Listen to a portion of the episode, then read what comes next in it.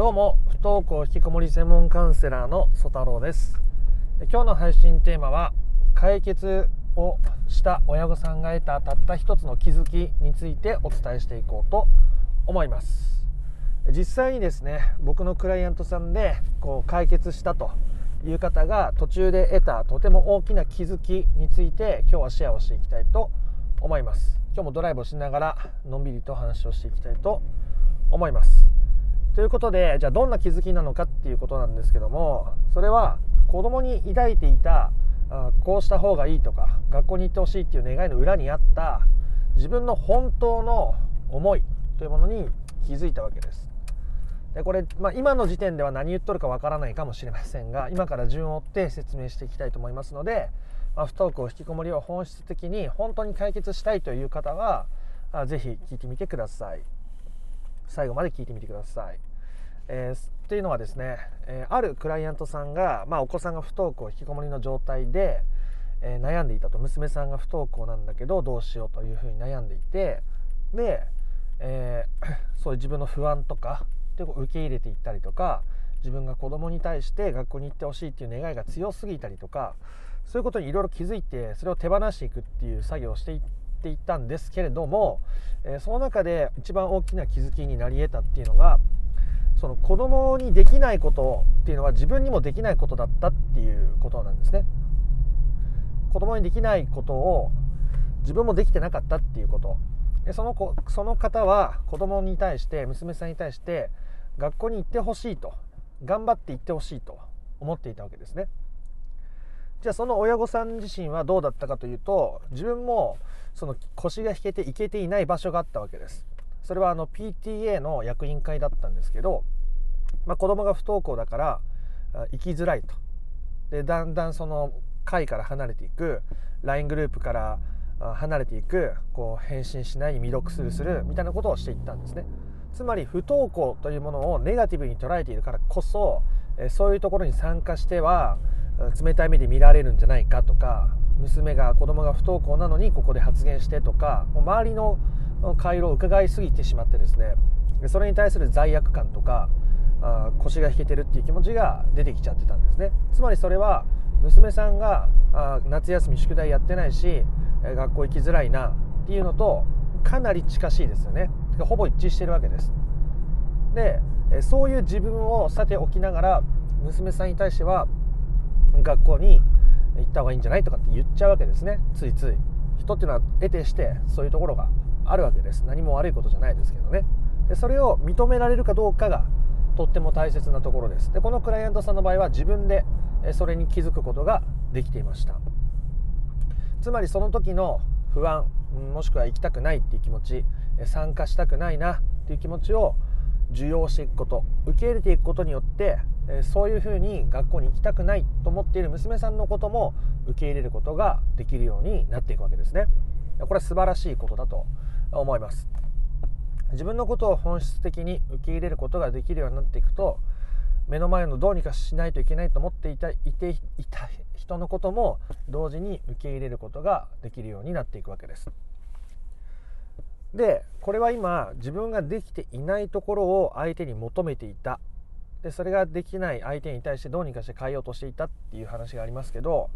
これ必ずしもこういうパターンだけじゃなくて他にもパターンがあるのでせっかくなのでお伝えしていきたいと思うんですけどその親御さん自身は例えば仕事をしていると。フルタイムで仕事をしていてで子供は家で YouTube ばっかり見てると。何だったら夜更かししてオンラインゲームにはまっていてこのままネット中毒オンラインゲーム中毒になってしまうんじゃないかというところで悩んでいると。っていう親御さん自身が非常にその仕事で疲弊している家の家事のことで疲弊しているっていうパターンもあります。なので自分は無理してそれをやっていて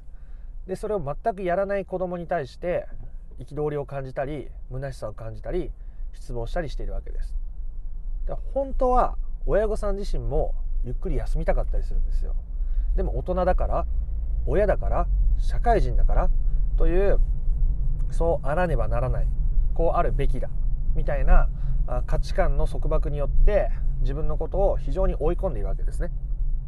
本当は社会人だって、えー、仕事休んだっていいし本当はお母さんだって晩ご飯作るのをサボったっていいし家事だって自分でやんなくてもいいわけですよね。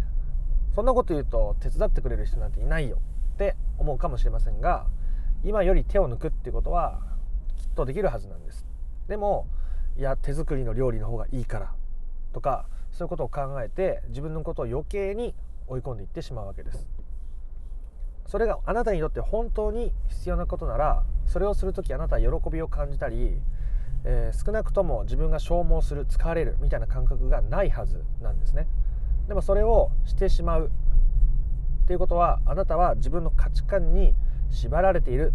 ということを指していることが非常に多いです。あなたが子供に自分のできないところをもしかしたら求めているかもしれないし逆にあなたが無理をしているしてしまっているがゆえに、えー、無理をしていない子供に対してあんたも無理しなさいよって言っちゃってる。無理するのが当たり前みたいな感じになっちゃってるっていうところがある可能性が非常に高いですね。だとしても自分は自分ですね。あなたはあなただしお子さんはお子さんです。同じ家の中に住んでいても別の人間ですしあなたの思う通りに子供が生きてくれるわけじゃないし子供はあなたのためにだけ生きてるわけじゃないですよね。僕もあの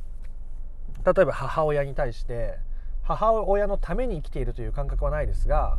まあ、母親が喜んでくれたらいいなという感覚はあるわけです。全くもって母親のことがどうでもいいとか思ってるわけじゃないですけどかといって母親の幸せのために自分を迎合させて自分の形を崩して、えー、生きていこうという気持ちは全然ないわけですね。なのでこのところがですねさっき言った自分を消耗させてる人っていうのは周りに迎合してしまってるわけです。自分以外の価値観を優先しちゃってるわけですね。でそんな疲れた親を見て子供が世界に対して希望を抱けるのかっていうと非常に難しいわけです。お母さんはとっても頑張っている様子だ。疲れているし周りの顔色を伺っているしなんだかとてもくたびれている。そんな親を見て自分の将来に希望を見いだせる。っていう子供の方が少ないはずですよね。だからお子さんが希望を持つとかその自分の意思を尊重して生きていくっていうためにもその自分を消耗させずにべきねばっていうルールから、うん、自分をちゃんと逸脱させてあげて自分にとって本当に最適な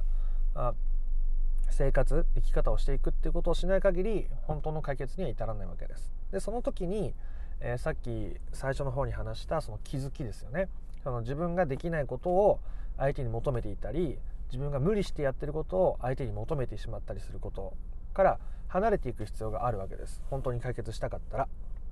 でその時に、うんと、それを罰してしまう時があるんですねそんな自分はダメなんだとまた私は自分を消耗させてしまっているとかまた周りの顔色を伺ってしまったみたいに、まあ、罪悪感を持ったり自分を罰するってことを人はしてしまいがちなんですけど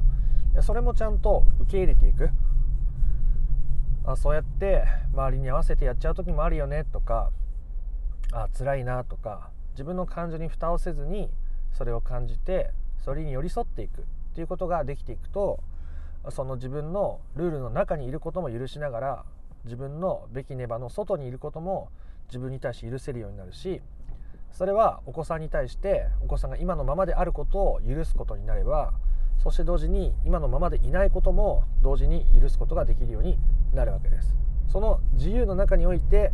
えー、あなた自身もそしてあなたのお子さんも自分の自由な選択をしていくということがしやすくなっていくわけですね、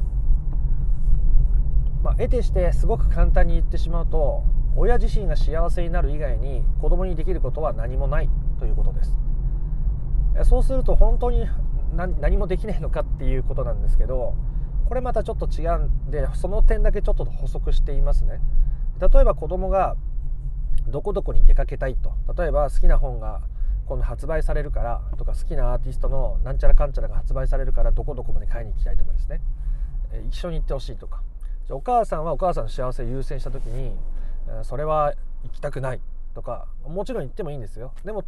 本当に自分が満たされて余裕があって相手に見返りを求めずにあ全然行ってもいいよって思うなら行ってもいいといいわけです。それは相手に対してとてもいい接し方だと思いますね。この辺の塩梅っていうのはまあ、そのその時々で変わるし人の気分なんてその時々で変わるじゃないですか。だからあんまり最初からその辺の細かいところを考えるよりもまず自分が幸せでいること。周りから多少自己中って言われてもいいのであなたがあなたを満たすことっていうことをしていかないと今日言ったような自分を消耗させたり相手を動かそうとしたりその自分のべきネバの中で苦しんだり消耗したりってことを続けてしまうのでそれは自分にとってもそしてお子さんにとっても良くないことになり得るという話でしたね。そして自分に許せる許せない部分があったらそれを子供に、求めてしまったり自分が頑張りすぎていることを相手に求めてしまったりして余計にお互いの関係が悪化してしまうのでそれに気づいていくことそれを受け入れていくことがとても大切だという話をしました。なかなかこれに気づけるっていうのは自分のことを俯瞰で見る力とか自分のことをちゃんと分析できる力っていうのが必要なんですけど、えー、その辺は今回、えー、話した音声以外にも他の音声を聞いてもらったり動画見てもらったりとかですね。していくとだんだんその力ってもう皆さんついていくんです。なので、えー、焦らずに、えー、一つ一つやっていけば必ず本質的な解決に向かうことができるので自分のできるところから無理のない範囲でやってみてください。それが一番の近道になるはずです。ということで、えー、今回の配信は以上にしたいと思います、もっと詳しく解決方法をしっかり、えー、知りたいよという方はですね、え配信の説明欄から不登校引きこもり解決のための三種の神器をプレゼントしている無料公式 LINE がありますので友達追加してみてください、えそちらで相談を承ること相談に乗ることもできたりしますので、え相談をお寄せください。そしてまたあコメント欄等にえー、質問相談を残していただいたり感想を残していただいてもとっても嬉しいです。それではまた別の配信でもお会いできることを楽しみにしております。ありがとうございました。ソ太郎でした。